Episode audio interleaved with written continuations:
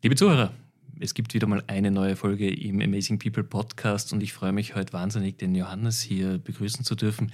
Wir sitzen in der Intersparzentrale Österreich. Äh, Johannes, bitte stell dir mal ganz kurz vor in ein paar Worten zu deiner Person, zu dir als Privatperson, dass sich unsere Zuhörer was vorstellen können.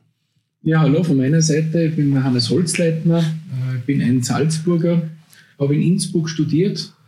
Ähm, ja, und bin mittlerweile seit 23 Jahren im Sparkonzern tätig und äh, seit zwei Jahren bin ich Geschäftsführer der Interspar und habe da sehr viel Lust, gemeinsam mit 10.000 Kolleginnen und Kollegen, äh, ja, alle, die zu uns einkaufen kommen, glücklich zu machen. Das ist eine große Mission. Ihr gehört zu einem der größten, wenn nicht zu dem größten Arbeitgeber in Österreich. Ihr seid in einem essentiellen Bereich der Wirtschaft tätig. Österreich ist eines der Länder mit der höchsten Dichte auch an, an Lebensmittelretailern. Erzähl mal, wie, wie war dein Weg im, im Sparkonzern? Ich meine, 23 Jahre ist ein, ist ein langer Weg. Ja, es war nicht der Plan, 23 Jahre äh, bei der Spar zu sein. Äh, es hat sich äh, glücklicherweise so ergeben. Ich bin eben im Februar 1999 zur Spar gekommen, war dort äh, Sortimentsmanager für Tiefkühlung und gekühlte Fertiggerichte mhm. ähm, und habe dort äh, gemeinsam mit Gerhard Drechsel den großen Freiraum bekommen, das Sortiment zu gestalten. Ähm, und ja, habe dann Unmengen an Eigenmarken entwickelt ähm, und da große Lust drauf verspürt. Aber nach ein paar Jahren war auch das Gefühl da, ich habe meinen Beitrag geleistet, ich kann der Spar nichts mehr geben, weil ich das Tiefkühlsortiment so hingestellt habe, wie ich es für richtig empfinde. Okay. Ähm, und dann habe ich gesagt, ich bin, ich bin fertig mit dem Job, ähm, ich würde gerne was anderes machen. Mhm. Und habe dann die Gelegenheit bekommen, äh, für den Konzern äh, in, fürs Ausland zu arbeiten, habe einen internationalen Einkauf aufgebaut.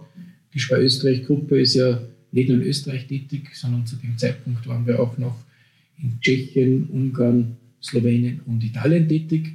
Das war knapp vor dem EU-Beitritt äh, von äh, Tschechien, Ungarn und Slowenien. Und meine Aufgabe war, die Länder auf den EU-Beitritt vorzubereiten mhm. äh, und dann die Synergieeffekte, die sich durch den freien Warenverkehr ergeben, aufzubauen.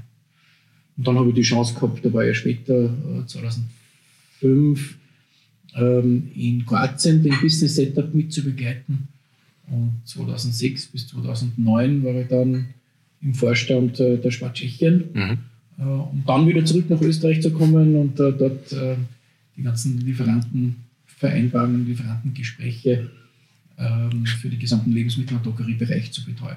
Und seit zwei Jahren bin ich jetzt äh, nicht mehr für so viel Geld verantwortlich wie früher oder für, für 10.000 Mitarbeiter und das macht noch viel mehr Spaß. Absolut. Ich meine, vor allem ich meine, mit diesen Mitarbeitern, ihr seid direkt am, an der Bevölkerung. Jeder von uns geht fast wöchentlich irgendwo zu einem Spar einkaufen. Also man, man, man, man kennt das natürlich. Was sind die Herausforderungen? meine, du hast dich sehr stark weiterentwickelt, eben von Produktentwicklung, Einkauf, das oft so ein bisschen, äh, das, die Lieferanten haben so ein bisschen zwiespältige Meinung zum Einkauf oft, ähm, je nachdem, in, in welcher Firma man als Lieferant tätig ist. Aber ich glaube, für euch ist es auch ein Thema, Mitarbeiter sind essentiell. Mitarbeiter sind das Rückgrat jeder, jeder Firma, jedes Firmenerfolgs auch. Wie ist es bei so vielen Mitarbeitern? Wie schafft ihr es, gerade in der aktuellen Zeit, diese, diesen, diesen guten Spirit im Unternehmen beizubehalten? Vielleicht ein Wort ähm, zu, zu dem Verhältnis äh, Industrie und Handel. Ähm, ich glaube, das wird auch gerne überzeichnet, aber es ist, äh, man darf das nicht, äh, nicht schönreden. Es ist halt wie ein Bazar. Der eine will so teuer wie möglich verkaufen und der andere will so günstig wie möglich einkaufen. Ja. Ähm, das birgt ein gewissen, äh, gewisses Spannungsfeld. Mhm. Ähm, und, und, das wird einfach ganz sportlich, fair und korrekt äh, miteinander ausgetragen. Ähm, das, das habe ich auch lange Zeit sehr genossen. Mhm. Äh, und, und, wie gesagt, dort geht es immer um viel Geld, äh, wo man für ja. den Gesamtkonzern ähm, für den gesamten Einkauf äh, mitverantwortlich ist, trägt man eine große Verantwortung für Geld. Ich habe aber in der Phase äh, ungefähr zehn Mitarbeiter äh, zu verantworten gehabt. Mhm. Jetzt ist es äh, ja, ein bisschen anders. Ähm, jetzt ist es nicht mehr ganz so viel Geld, äh, für das ich verantwortlich bin, aber eben dafür 10.000 äh, Mitarbeiter. Und bei dem, was ich mir vorstelle, äh, habe ich da eine größere Aufgabe vor mir, äh, weil ich glaube, oder bin überzeugt davon, dass unser Geschäftsmodell lebt davon, dass wir mit Menschen in Beziehung gehen. Dass die Kunden gerne zu uns kommen, weil sie dort gut bedient werden, weil sie dort die Herzlichkeit und die Fachkompetenz erfahren. Ähm, oder vielleicht dann nur, weil sie zu ihrer Lieblingskassiererin gehen und dort noch für 10 Sekunden einen netten Plausch haben. Also in den Lebensmittelhandel einkaufen zu gehen, äh, ist ein großer Sozialakt. Und wenn ich das in der Kundenbeziehung als Beziehungsmanagement, als Sozialakt sehe und nicht nur an Ware gegen Geld tauschen, dann fordert uns das natürlich auch im Management und in der Führung, das genauso zu sehen. Und nicht nur über Kennzahlen zu sprechen, sondern äh, in die Beziehungen zu investieren, in die Gespräche zu gehen. Und ich glaube, das ist das, was die Spar auszeichnet und, und die Interspar im Besonderen, wenn ich so sagen darf, ist, dass wir äh, ja, viel in diese Kultur investieren. Mhm. Ähm, das hat viel mit Wertschätzung zu tun ähm, und vor allem mit Kontinuität.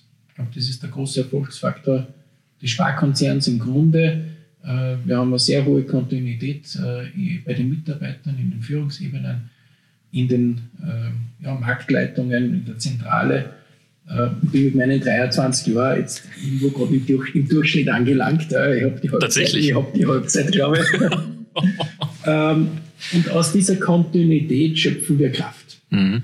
Weil jeder von uns wenn er schon so lange dabei ist, schon viel erlebt hat, äh, sich auch die Hörner abgestoßen hat, sein Ego schon mal ausgelebt hat und eigentlich niemandem mehr was beweisen muss, ähm, sondern weil es uns, jetzt sage ich, die, die schon 10, 20 Jahre dabei sind, einfach nur Lust, einen coolen Job zu machen, unsere Kunden zu befriedigen und neue Kolleginnen und Kollegen sozusagen auch in diese Rolle zu bringen, dass sie nach 10, 20 Jahren sagen können, das war eine coole Geschichte. Ähm, und bei uns geht es weniger ums eigene Ego, äh, sondern eher darum, anderen Menschen Gutes zu tun, anderen Menschen auf ihrem Weg zu helfen. Mhm. Ähm, egal, ob das die Lehrlinge sind, die wir ausbilden, die neuen Mitarbeiter oder eben auch Kunden. Wir sind immer dafür da, um für Kunden Lösungen zu bieten. Finde ich wahnsinnig interessant. Vor allem dieses langjährige Beschäftigen von Mitarbeitern. Das ist etwas, was ich oft bei uns in mittelständischen Betrieben mal sehe, wo sie sagen, wir behalten uns damit Know-how, wir behalten uns Kontinuität. Nichts ist schlimmer, als wenn auch diese Fluktuation in ein Unternehmen eintritt und du dieses, dieses Heimatgefühl ein bisschen verlierst. Das ist jetzt klar überspitzt. Was macht euch als Unternehmen da so besonders? Weil jetzt, ihr seid ein Konzern. In einem Konzern passiert es oft, dass dann sehr oft Politik einzieht, Eigeninteressen vorgeschoben werden. Aber wie schafft ihr es trotzdem, diese, die Leute bei der Stange zu halten? Ja, ich glaube, ja, ja, wir sind schon ein Milliardenunternehmen, aber es fühlt sich ein bisschen an wie eine Dorfbäckerei. Äh, jeder, okay. jeder, Mitarbeiter kann jederzeit zum Vorstand oder zu mir kommen und sagen, du, ich hätte eine Frage, äh, können wir fünf Minuten über, über irgendwas reden. Also es ist eine un, un, ungeheuerliche Nähe da. Wir haben, mein Credo ist auch, wir, haben, wir brauchen keine Hierarchie. Das Einzige, was wir haben, ist eine Arbeitsteilung. Ähm, der eine fährt beim LKW und die muss halt andere Entscheidungen treffen. Mhm. Aber es hat nichts mit Hierarchie zu tun. Deswegen ist der andere nicht weniger oder mehr wichtig. Mhm. Ähm, und wie ich es vorher schon gesagt habe, äh, wenn wir langjährige Mitarbeiter haben, die jeder, jeder ist in gewissem Maße auch eitel und hat sein Ego, aber das hat man halt irgendwann einmal nach ein paar Jahren hat man das auch äh, abgelegt äh, und ist an der Sache äh, orientiert. Und darum gibt es eigentlich keine Politik bei uns. Finde ich gut. Ähm, und wir sind ein Familienunternehmen, wie eben die Dorfbäckerei. Wir sind kein Konzernunternehmen. Äh, uns interessieren keine Quartalsabschlüsse. Mhm.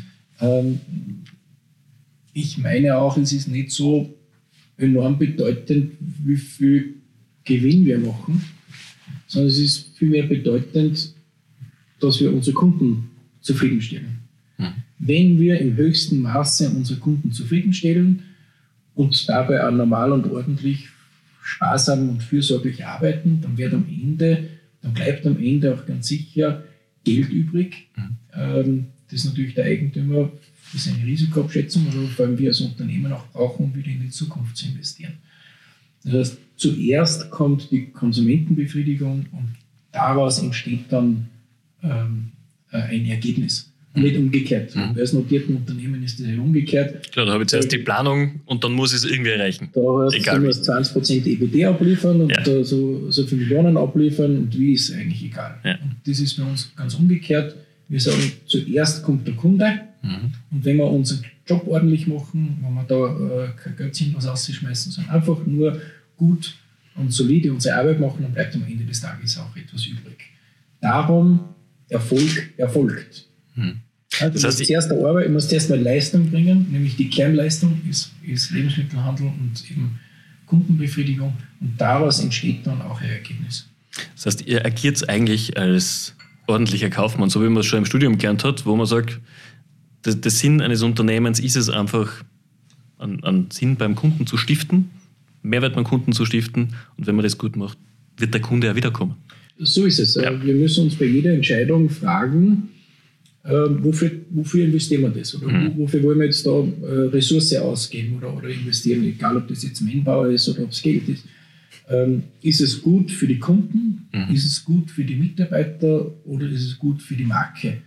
Äh, bestenfalls für alle gut.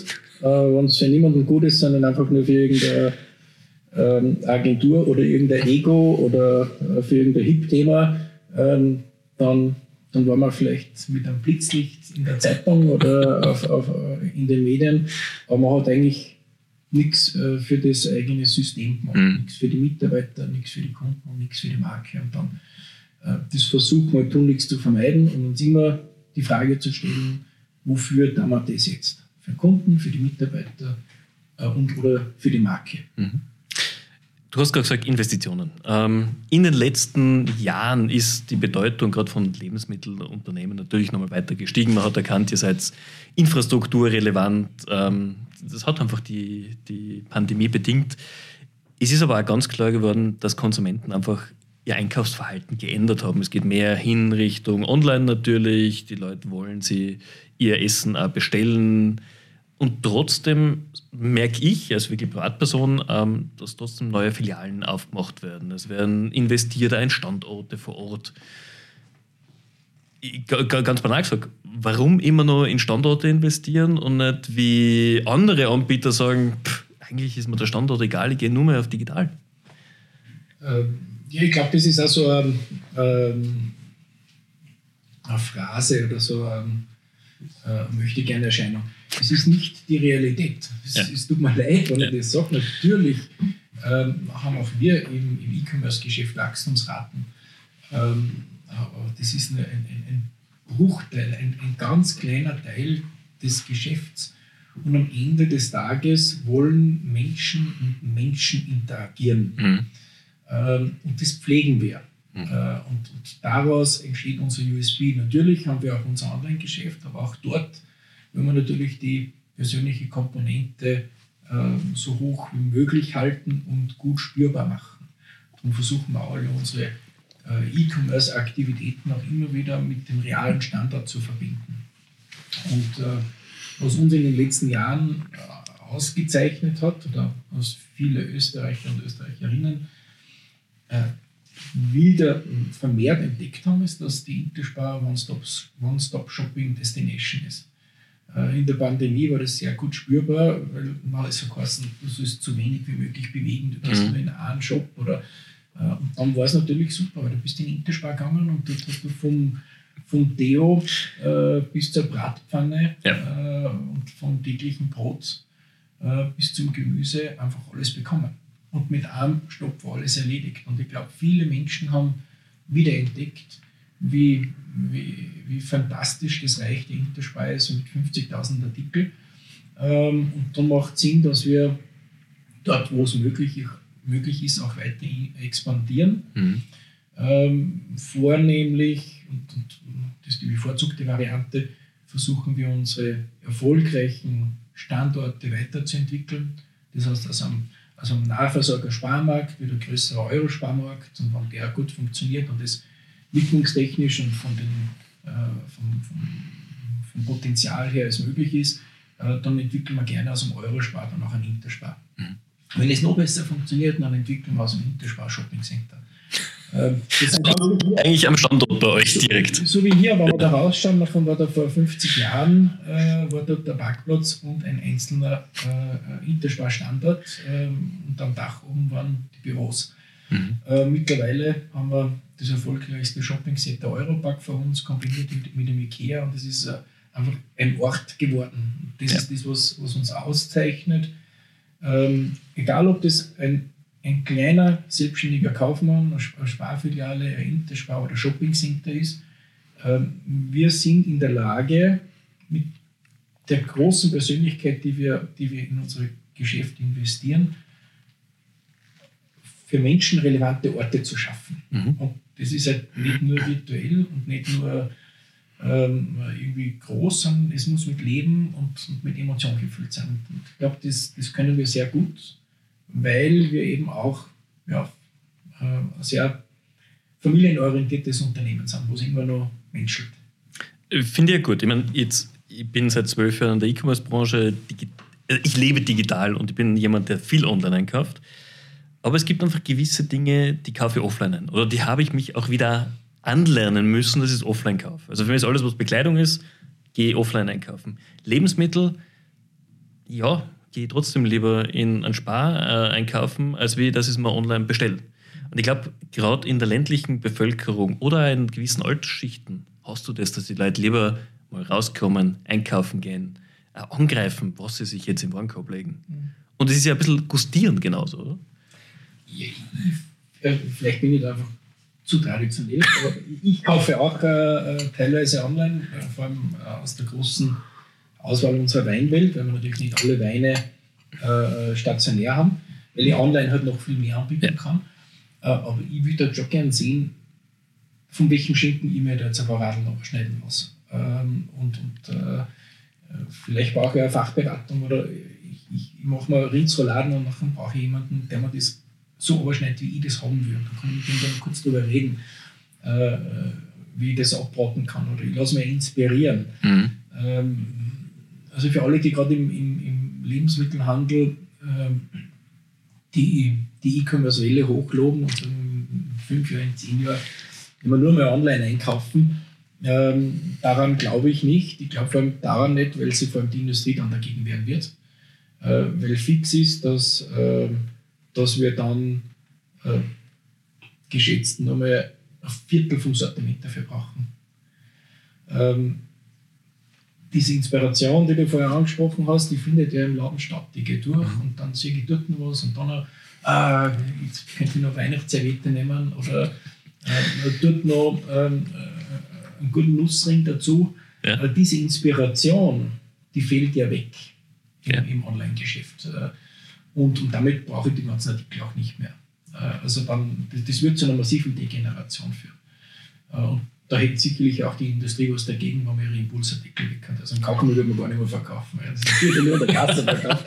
Aber die schauen an, dass da beim, äh, beim, beim, Button auf jetzt bezahlen gehen äh, und dann ein Kaugummi kaufen. Das funktioniert nicht mehr. Ja. Ähm, also da, da ginge dann auch viel verloren. Mhm. Und ich bleibe dabei, die Menschen wollen Orte haben, wo sie sich mit Menschen treffen und, und äh, so gern viele online einkaufen. Ähm, sie schwärmen dann immer noch davon, dass sie am Wochenende im Grünmarkt gehen äh, und, und wie toll das Erlebnis ist. Absolut. Und, und das, was wir in unseren äh, Interspar-Hypermärkten inszenieren wollen, ist, ist dieses, äh, dieser Marktplatz, dieses Feeling, ja, dass, man, dass man bedient wird, wo Decken sind, wo frische Artikel sind. Ähm, das ist das, was wir ähm, leisten wollen, einfach ein, ein, ein, ein viel gut Marktplatz zu sein. Aber ich glaube, das, was du gerade gesagt hast, auch diese Beratung, das hebt euch auch ganz klar ab. Genauso wie beim, beim Sportbereich zu den Sporthändlern gehe, wo ich weiß, da ist hinter der Kasse jemand, der mir beim Skifahren oder beim Snowboarden oder beim Klettern oder Laufen beraten kann. Mhm. So gehe ich in den Markt einkaufen, wo ich weiß, okay, hinter der Fleischdecke steht jemand, wenn ich frage, du, ich brauche für die und die Art von, von Grillerei was, wenn man jemand sagen kann, schau her, nimm das Fleisch, nimm den Schinken, nimm den Käse dazu, dann weiß ich, okay, da bin ich richtig. Mhm. Und ich glaube, das geht, man, online, ja, es funktioniert in gewisser Weise. Ähm, es erfällt das ein bisschen das Erlebnis. Und äh, das ist etwas, wo ihr euch natürlich regional gerade ganz stark abheben könnt. Mhm. Das muss man schon sagen. Ja, das kommt dann noch dazu, auch die, die äh, regionalen Artikel, ähm, die wir im Sortiment führen. Wir haben in jedem Intersparmarkt äh, regionale Partner, die so im Umkreis von 30 Kilometer äh, ihre Produkte liefern. Die liefern das dann eigentlich nur in, in diesen einen Intersparmarkt. Äh, und auch das ist, ist natürlich wieder äh, so eine emotionale Bindung, die wir mhm. schaffen können.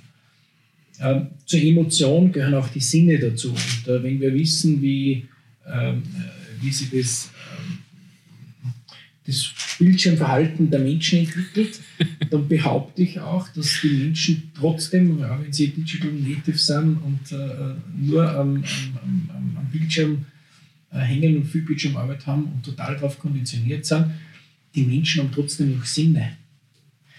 Ähm, es wird weniger, kommt mir vor. Ja. Also, wenn man sich gerade anschaut, die Aufmerksamkeitsspanne von, ähm, und das ist nicht aufgemacht, die, die Zahlen habe ich letzte Woche gerade gekriegt, von ähm, durchschnittlichen Erwachsenen zwischen 18 und 25 liegt bei 1,4 Sekunden online. Eben, aber es ist ja nur online. Aber, ja, ich, aber ja. ich, ich, behaupte, diejenigen, die dann in einen Interspar reingehen und bei unserer Backstube vorbeigehen und dann das äh, köstliche Gebäck, süß oder sauer, sehen ähm, und, und, und dann vielleicht auch noch schmecken können, wenn wir ihnen zum Verkosten ähm, äh, frisches Walnussbrot äh, anbieten oder, oder etwas von, von, von der neuesten Krapfen-Variation. Äh, äh und dann schmecken, das löst ja was aus. Ja. Und gerade äh, Brot und Gebäck hat ja auch noch die Fähigkeit, dass ich den Geruchssinn anspreche. Äh, das habe ich online überhaupt nicht. Mhm. Und der Geruchssinn ist auch etwas, dem kann man sich nicht entziehen. Wenn jemand kein Fleisch will, dann geht er nicht zur Fleischtheke. Dann muss er dort gar nicht hinschauen, kriegt er das gar nicht mit. Aber den Geruchssinn mhm. kann man sich nicht entziehen. Und diese Sinne anzusprechen, ähm, das schafft man halt am besten im stationären Handel. Was nicht heißt, dass wir uns nicht im E-Commerce-Geschäft auch engagieren. Absolut. Jetzt Natürlich sehen wir auch äh, Weiterentwicklungen, gerade im Retail ganz genauso. Wir sehen international viele Unternehmen, die sagen, ähnlich wie du es auch erwähnt hast, rein E-Commerce, ja, schwierig. Wir verbinden Filialen jetzt mit Abholstationen. Click and Collect ist einfach etwas, was im, im Retail sich durchgesetzt hat, weil viele Leute arbeiten bis um 18 Uhr, versuchen dann schnell noch einkaufen zu gehen. Und ich glaube, niemand mag es wirklich, dann in einer Schlange zu stehen, zu warten äh, wenn du dann noch so Einkaufsopfer bist wie ich, der an der Kasse unbedingt was mitnehmen muss, weil irgendwas da steht, ähm, ist immer ganz schwierig. Äh, wie sind solche Konzepte bei euch veranlagt? Oder wie schaut ihr euch auch generell Innovationen an? Ich war vor noch lang vor der Pandemie, vor fünf Jahren mal in Barcelona bei Siemens in einer Teststellung, äh, die einfach gezeigt haben, wie können neue Beleuchtungstechniken in den Stores äh, Kundenverhalten beeinflussen oder sogar ansehen, wie kann ich es tracken. Es gibt wahnsinnig viel, was Digitalisierung auch im Retail natürlich hat. Wie bleibt ihr up to date? Was tut sich? Was ist spannend für euch? Was passt vielleicht gar nicht zu euch? Mhm. Naja, bei Digitalisierung muss man ein bisschen aufpassen. Ähm, dass man da nicht äh, in, in ein, wieder in eine, in eine Falle tippt, äh, tappt äh, von, von, von einer Branche, die einfach nur Geschäft machen will, sondern wo es einfach definitiv einen Nutzen dafür gibt. Ja. Ähm, also ich sage jetzt mal, ähm, keine Ahnung, vor fünf bis zehn Jahren wurde die ähm, äh, Big Data Sau durchs Dorf getrieben. äh, weil jeder muss Big, Data, äh, Big Data verarbeiten, ähm, sonst, sonst stirbst du ja, und dann bist du dem Ruin nahe. Und wie, ihr habt noch keine Beacon im, in der Filiale hängen, die jeden Kunden mittracken am Bluetooth und was auch immer? Ja, also. Überhaupt nicht, wir dann immer noch äh, digital, äh, wir dann immer noch analog Rabattmarker Beacon ähm, und die Menschen haben eine Riesenfreude daran, dass ja. das ein haptisches Erlebnis ist. Äh, und, und all jene, die, die schon vor 20 Jahren Kundenkarten eingeführt haben, sind bis heutzutage nicht in der Lage, diese Daten, die sie haben, auch irgendwie auszuwerten. Also ich, ich weiß nicht, ob man jeden digitalen Trend ähm, nachlaufen muss, ähm, nur weil es gerade in ist und auch vielleicht von, von, von einer bestimmten Branche äh, oder Gruppierung einfach gehypt wird. Mhm. Ähm, nur ich wiederhole mich, man muss bei allem darauf schauen, was bringt es dem Kunden, was bringt es dem Mitarbeiter und was bringt es der Marke als solches. Ähm, und, und solange wir noch nicht einmal mit allen Lieferanten ähm, digitalen, äh, digitale Bestellung und äh, digitale äh, Order machen kann, einen Lieferschein machen kann, finde ich, haben wir noch große Schritte in, die, in der Digitalisierung zu tun. Ja. Trotzdem gibt es doch ein paar ganz interessante Sachen, die wir tun. Wir tracken zum Beispiel äh, mit, mit Einkaufswegen, die wir, die wir äh, digital ausgestattet haben, äh, die Wege von Kunden äh, und dann auch zeitgerecht, wenn man sehen, okay, man kennt also die Kundenwege ungefähr. Ähm, wenn man sehen, okay, jetzt, da kommen wir jetzt, kommen jetzt gleich mal viel auf die Kasse zu, äh, dann ganz flexibel die Kassepositionen mhm. aufzustocken. Also da, schauen wir schon, was sie tut, aber ich sage, man muss, man muss nicht alles folgen. Ich sage mal auch, Amazon Go ist ja so eine grandiose Erfolgsgeschichte, äh, die laut Ankündigungen vor vier Jahren, wie sie eröffnet haben, eigentlich heute schon 5000 Märkte haben sollten. Ich glaube, jetzt sind sie bei 35. Ähm, sie hatten schon 400, sie haben jetzt ja, nur wieder 300 zugemacht. Also ja, ja, fragen wir uns doch wieso. Nicht? Ähm, vielleicht haben sie nur, äh, vielleicht waren sie nur Technologie versessen, hm. aber haben darauf vergessen, dass es dann ja auch Kunden gibt, äh, die damit umgehen sollen. Ich glaube, da haben wir ein sehr gutes Gefühl. Ich glaube, das liegt in unserer DNA, mhm. was Kunden wollen. Und ja, Kunden wollen auch Digitalisierung. Und dort, wo wir einen sinnvollen Nutzen sehen, dort investieren wir auch. Ähm, logischerweise sind wir komplett digitalisiert. Also ich habe 50.000 Artikel da drüben am Markt und das meiste wird äh, und in, in, in 75 Märkten. Ähm, und, und wenn man da das händisch bestellen müsste, wäre ein Wahnsinn.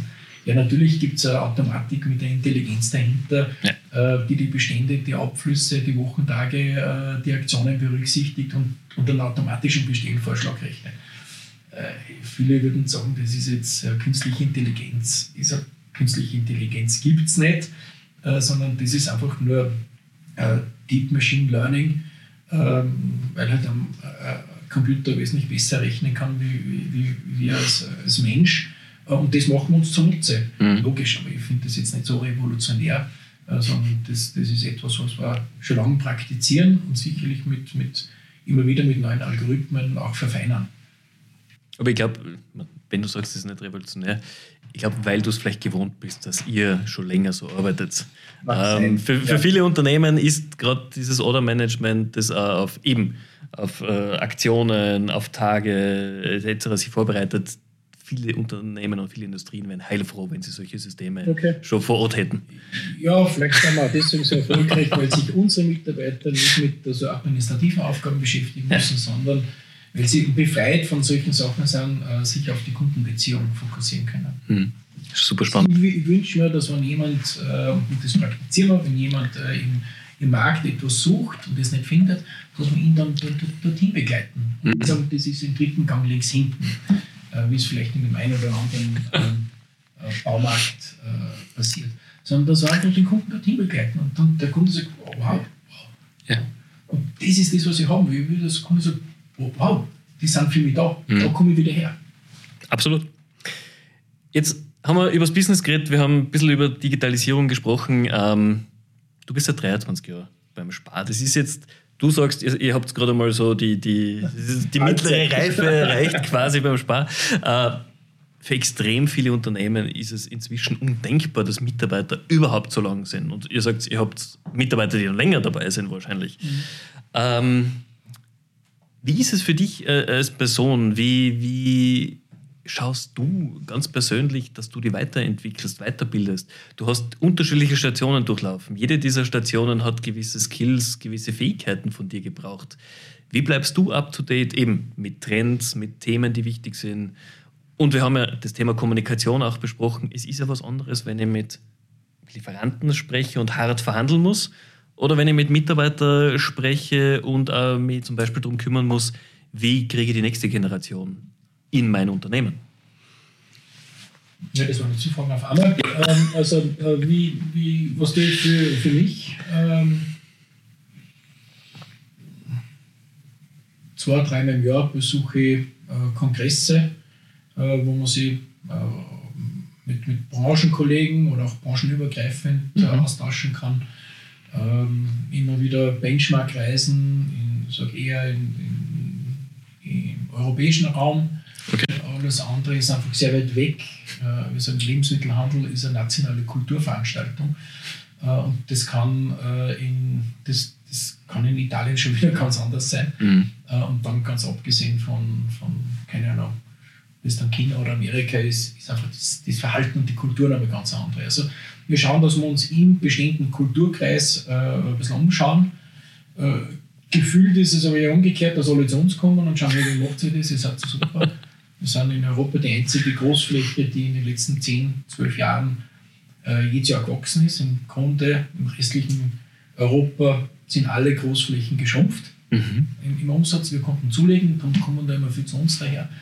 Ähm, und wir versuchen auch immer wieder auszubrechen aus dem, was wir tun. Ähm, ich glaube, es ist jetzt auch nicht revolutionär, nur tun muss man es. Ähm, die, die händlerischen Angebote werden gastronomischer.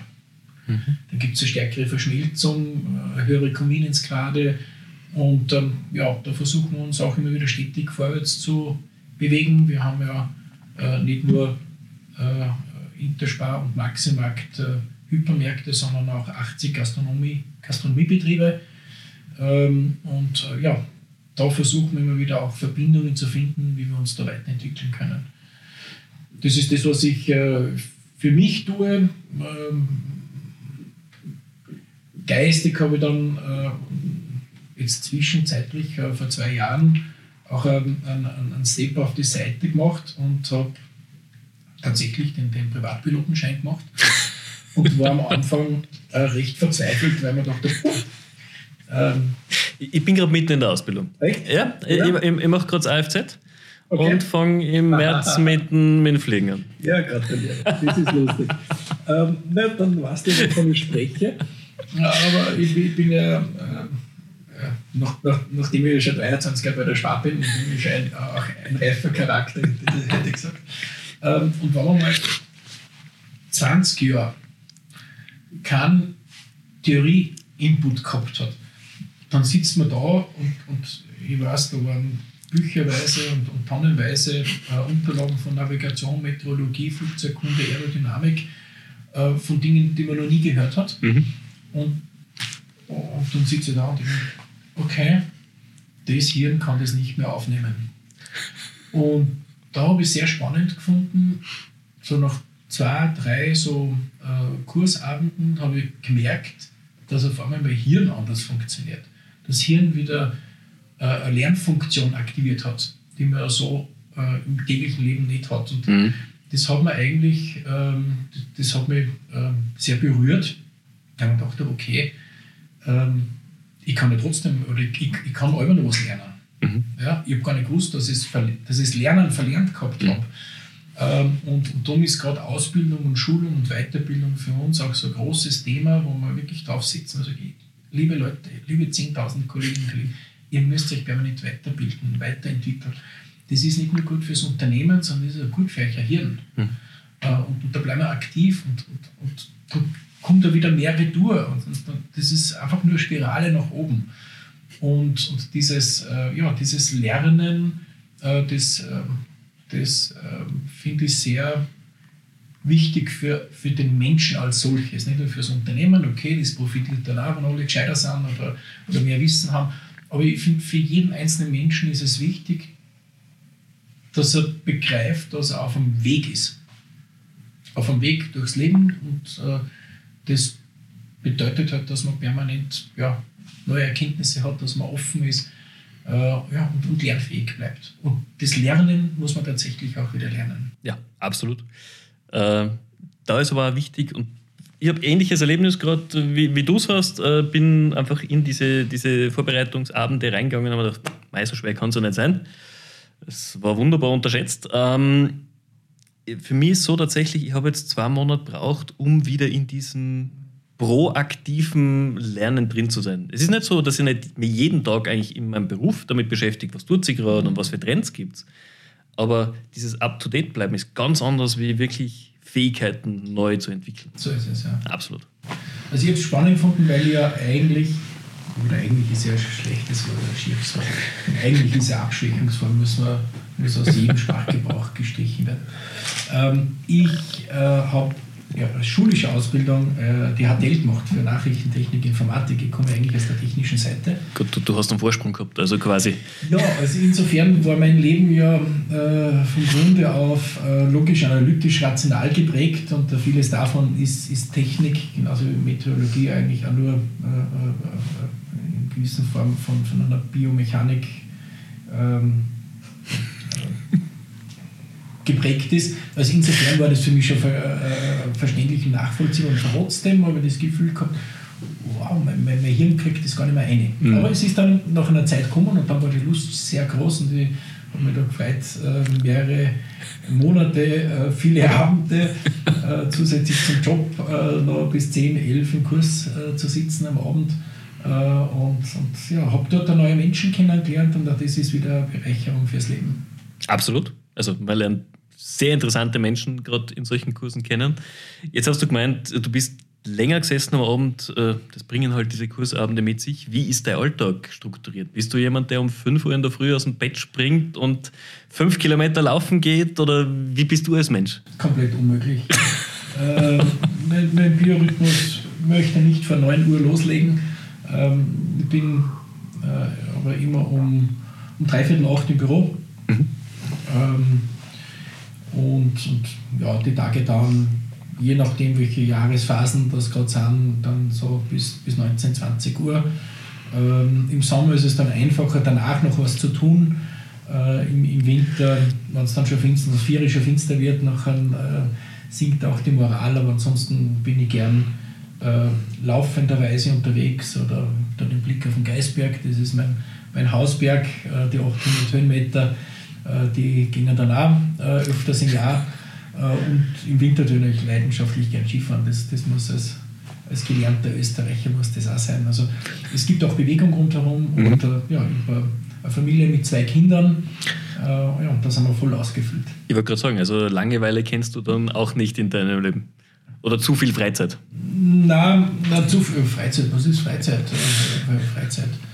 Ähm, ich meine, es ist sehr wichtig, dass man für sich selbst im Gleichgewicht ist. Mhm. Ähm, und, es gibt Phasen, wenn ich, wenn, ich, wenn ich in den Märkten unterwegs bin und, und dort mit vielen Menschen rede und nach, nach drei Tagen äh, zehn Märkte gesehen habe und mit, mit äh, hunderten Menschen geredet habe, ein wahrhaftiges Gespräch geführt habe, nicht einfach nur oberflächlich Hallo gesagt, mhm. sondern tatsächlich einfach auf, ein ernsthaftes, äh, wahrhaftiges Gespräch geführt habe, dann komme ich heim und bin, bin aussozialisiert. Ja, dann muss ich nichts mehr reden, dann weiß meine Familie, okay. Ja. Batterien müssen wieder aufgeladen werden. Ja. Und äh, in solchen Momenten tue ich dann einfach wahnsinnig gern lesen. Mhm. Ja, das ist, äh, äh, da stürze ich mich nachher immer wieder in, in Bücher äh, und, und, äh, oder gelaufen. Das ist das Schönste nach, äh, nach einer Stunde Sport wo man einfach äh, eher an den Sport denkt und an die Anstrengung, äh, ist dann auch das Hirn wieder aufgeräumt und ausgeleert und dann ist man wieder aufnahmefähig. Und äh, es ist ja nicht so, dass, dass dann Freizeit, Familie, Freunde, dass das eine Belastung wäre, sondern es trägt ja dazu bei, dass man als Mensch in, in einem gewissen Gleichgewicht ist. Mhm. Ähm, wenn das zur Last wird, dann ist es sehr schwierig. Ja. Ähm, also, also insofern ist das ja alles ähm, von einer positiven Energie getragen, auch, auch im Job. Natürlich ist es anstrengend und, und, und belastend, aber ich finde es äh, jeden Tag aufs Neue faszinierend und spannend äh, und aufregend, äh, was ich mit meinen Kolleginnen und Kollegen alles erleben darf. Ja. Mhm. Den, den, Weg da gemeinsam zu bestreiten. Ist ja keine egomanische Show, sondern wir versuchen, einen gemeinsamen Weg zu finden, wo wir so viele Menschen wie möglich einbinden äh, und eine gemeinsame Entscheidung finden, einen gemeinsamen Weg finden. Dann hat man genü genügend Wegbegleiter und dann ist es keine Belastung, sondern dann, dann ist es eine Freude. Finde ich wahnsinnig gut. Ich meine, die Einstellung, die du gesagt hast, gemeinsam, nicht auf diesem Solo-Trip unterwegs zu sein, das ist was, was in vielen Unternehmen, gerade in größeren Unternehmen, verloren geht leider. Und ich glaube, da ist der große Unterschied. Ihr seid, wie du eingangs erwähnt hast, nicht diese quartalsweise denkende Firma. Ihr seid eine langfristig denkende Firma. Und das ist ein ganz andere Ausgangslage, um Mitarbeiter bei sich zu halten und auch die Entwicklung zu fördern. Und das macht sehr, sehr, sehr spannend. Es gibt dann auch den Moment, wo man mal äh, ein Solo hinlegen muss. Das kommt schon vor. Also wer, äh, wer schnell vorankommen will, der muss alleine gehen. Äh, wer weit kommen will, muss gemeinsam gehen. Mhm. Absolut. Jetzt ganz andere Frage. Was war bei dir als Kind der Berufswunsch? Äh, Wenn es Pilot war, dann bist du jetzt schon sehr knapp dran. Aber hat es irgendwie den Job gegeben, wo du gesagt hast, als Kind, wenn ich groß bin, soll es das sein? Jetzt sieht man, dass ich mich nicht optimal auf das Gespräch. Das ist kein Problem. Mir würde es wundern, wenn du jetzt sagst, äh, Influencer oder YouTube-Creator, weil das ist jetzt erst. ähm, nein, ich muss meine Mama fragen. Ähm, ich kann es gar nicht sagen, was ich mir als Kind, so wie man sich vorstellt, als falsches mhm. Kind, äh, vorgestellt habe. Äh, in der Zeit, wo ich ähm, äh, eine Entscheidung treffen musste, welchen Beruf oder in welche Branche ich gehen will, das war so nach der Hauptschulzeit mit, mit 13, 14, dort, äh, da, da, sind gerade Computer aufgekommen und so. Mhm.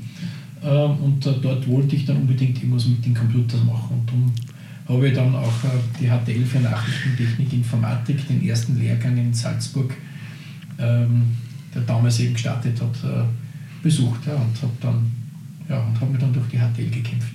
Das heißt, du bist wahrscheinlich auch die Generation, die mit dem 386er, 486er so angefangen hat. Ja, äh, ich glaube sogar noch viel früher, weil wie ich, wie Matura gemacht habe, ist gerade Windows rausgekommen. Viele fragen sich, was war davor? Ja, MS-DOS. Ähm, und, und eine unserer Aufgaben war, dass wir ähm, einfach selbst einen Computer bauen. Die Platine selbst zeichnen, konstruieren, selbst ätzen, die Bauteile selber aussuchen, alles okay. selber programmieren. Also ähm, das, das war damals äh, noch unsere Aufgabe. Es war, war eher noch sehr rudimentär. Meine Zeit war Amiga. Die Commodore. Ja, C64. Heutzutage eine Rarität, wenn ja. irgendwer noch eine Nummer stehen hat. Ja, was war das früher noch? Ein Atari mit Joystick. Ach Gott. Würde immer noch funktionieren. Ja. Die, die, die Programmauswahl ist ein bisschen begrenzt, würde ich mal sagen. Ja, früher waren wir genügsamer, glaube ich. Wir waren happy mit, äh, was, was, was war Space Invader oder ähnliches, hat gereicht, um eine halbe Stunde davor zu zocken. Also ja. das auf jeden Fall. Super spannend. Ach Gott, na ja. Schon lange nicht mehr gesehen. Muss mal wieder schauen, ob es irgendwo Versionen gibt. Gibt es irgendwie eine Person, äh, irgendwie ein, ein Ding, wo du sagst, das ist so Vorbild, hat eine Vorbildwirkung für mich? Oder egal ob jetzt berühmte Persönlichkeit, Persönlichkeit aus deiner Familie, aus deinem Umfeld, gibt es irgendwen, wo du sagst, ja, der, der, der oder die inspiriert mich? Habe mit Vorbild immer ein bisschen schwer. Äh, inspirierend und, und, und genial äh, war die Zusammenarbeit mit Gerhard Drechsel. Der hat äh, mhm. mich in ähm, ja, schon sehr geprägt äh, und, und das war einfach eine ganz geniale Zeit. Okay. Also da hast du wirklich viel mitnehmen können damals. Ja, ich glaube, wir haben uns gegenseitig viel gegeben und ähm, das, das war einfach äh, eben, darum sage ich, Vorbild ist irgendwie ein bisschen schwierig, das hat so etwas Hierarchisches. Ähm, der Gerhard ist einfach ein Mensch, mit dem ich mich äh, gut matchen konnte und, mhm. und, er sich mit mir und, und das war so äh, gutes ähm, Sparring miteinander und das habe ich spannend gefunden. Da geht es nicht darum, jemandem nachzueifern, sondern äh, ich finde es sehr spannend, äh, in, in, in, einen, in einen ernsthaften Diskurs zu gehen, mhm. ohne dabei Meinung und Politik zu machen, sondern im besten Sinne, äh, um, um eine gute Lösung zu streiten. Ja, und, und dafür braucht es einen offenen, ehrlichen, gescheiten Charakter und, und äh, das war, war in, den, in, den, aktiven Zeiten im Gerhard Wechsler einfach sehr, sehr gut möglich. Ja, sowas ist extrem viel wert auch für die eigene Weiterentwicklung, weil man einfach wirklich lernen kann vom anderen. Wir sind schon fast am Ende der Podcast-Folge angekommen. Jetzt, die letzten zwei Jahre waren, ja, sagen wir mal, schwierig, herausfordernd, wie auch immer man es nennen möchte. Sie waren anders. Spezie speziell trifft es ganz gut. Ähm, was sind deine persönlichen Ziele für die nächsten zwölf Monate? Was, egal ob beruflich, privat, gibt es irgendwas, wo du sagst, nächstes Jahr, kurz vor Weihnachten, würde ich das gern für mich erreicht haben? Ich möchte einfach nur eine gute Zeit gehabt haben. Ähm, und gemeinsam mit, mit äh, Freunden, Familie und Kolleginnen im Job äh, sagen können, das haben wir gut gemacht. Mhm. Ähm, wir haben unser Bestes gegeben und das, das war gut. Äh, ich bin da sehr anspruchslos, hätte man gesagt. Ich will einfach nur, ich will einfach nur Spaß haben. Ja? Mhm. Und ich finde, auch wenn's, wenn, wenn die Verantwortung hoch ist und es sehr aufwendig und anstrengend ist, dann kann man trotzdem Spaß dran haben. Ja. Ja, und, und ich finde diese, da gibt es ja vorher das Buch von Felix von Kube, Lust an Leistung, ähm, diese, die, diese Lust am Tun ähm, zu spüren und zu erleben. Ja? Auch, auch im Sportlichen ist es ja, sehr anstrengend, ja? könnte ja unangenehm sein. Ja? Aber wieso machen Leute Sport? Weil, es schon auch Lust macht, ja. etwas zu leisten. Und, und äh, ja, die, die Lust würde ich einfach gerne erfahren, äh, im, im privaten wie im beruflichen, im sportlichen wie, wie im Job. Finde ich super. Jetzt habe ich doch noch eine allerletzte Frage. Wir haben heute den 14. Dezember 2022. Hast du schon alle Weihnachtsgeschenke besorgt? Mental. Okay, das heißt, wie, wie die meisten von uns noch ein paar To-Dos vor Weihnachten ja, zu erledigen. Es ist ja noch Zeit. und, ähm, ja, wir, wir, wir, bieten ja ein mannigfaltiges ähm, Angebot auch in unseren eigenen Shops, wir haben auch am 24. noch offen. Also insofern äh, bleibt noch Zeit. Äh, ich finde, wichtig ist, dass man es zumindest schon weiß, was man will, ja. äh, damit es nicht irgendwas Oberflächliches ist. Es muss auch nichts Teures sein, aber es muss äh, Aufmerksamkeit sein, die vom Herzen kommt und, und die, die das Gegenüber aber auch im Herzen berührt. Absolut, das kann ich unterschreiben. Das sind wunderbare Schlussworte. Vielen herzlichen Dank für deine Zeit. Hat mich wahnsinnig gefreut, dass wir da so offen plaudern konnten. War ein sehr interessanter Austausch bin sicher auch für die Zuhörer war viel mit dabei, was, was sehr, sehr interessant war. Vielen Dank für das angenehme Gespräch. Sehr gerne. Liebe Zuhörer, ich hoffe, für euch war es auch wieder eine spannende Folge hier im Amazing People Podcast. Wenn ihr mehr hören wollt, wenn ihr Fragen habt auch zum Podcast, wendet euch gerne an uns und wir freuen uns schon, wenn wir uns nächste Woche bei der nächsten Folge wiederhören. In dem Sinne, eine schöne Woche und bis bald.